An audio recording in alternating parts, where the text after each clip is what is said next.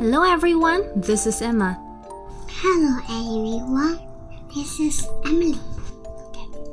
Today we're gonna read Step into Reading Step 1 The Snowman. 小头 Snowman 是什么意思啊？就是雪人。对，Snowman 就是雪人的意思。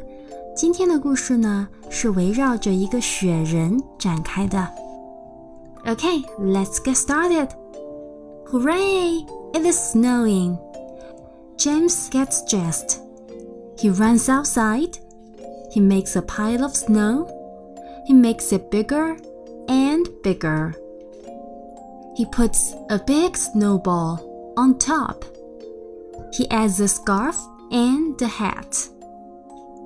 He adds an orange for a nose. He adds coal for eyes and buttons. There! What a fine snowman! It is night time. James sneaks downstairs. He looks out the door. What does he see? The snowman is moving. James invites him in. The snowman has never been inside the house. Hello, cat. Hello, lamp. Hello, paper towels. the snowman takes James's hand. They go up, up, up into the air. They're flying. They fly and fly. What a wonderful night! In It is morning. James jumps out of bed. He runs downstairs. He runs into the kitchen. 这是什么？厨房. He runs outside. But the snowman has gone. 够了。就是没有了，为什么没有了？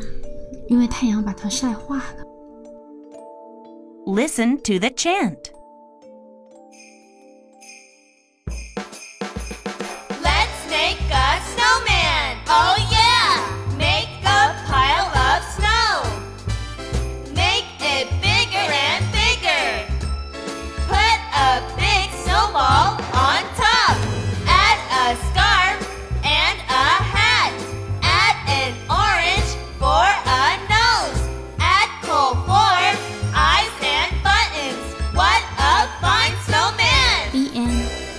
Thanks for listening. See you next time. Bye bye.。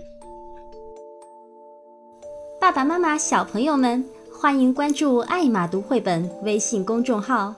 在这个公众号上有专业的绘本讲解、好听的童谣和育儿好文。Emma 老师在这里等着你哦。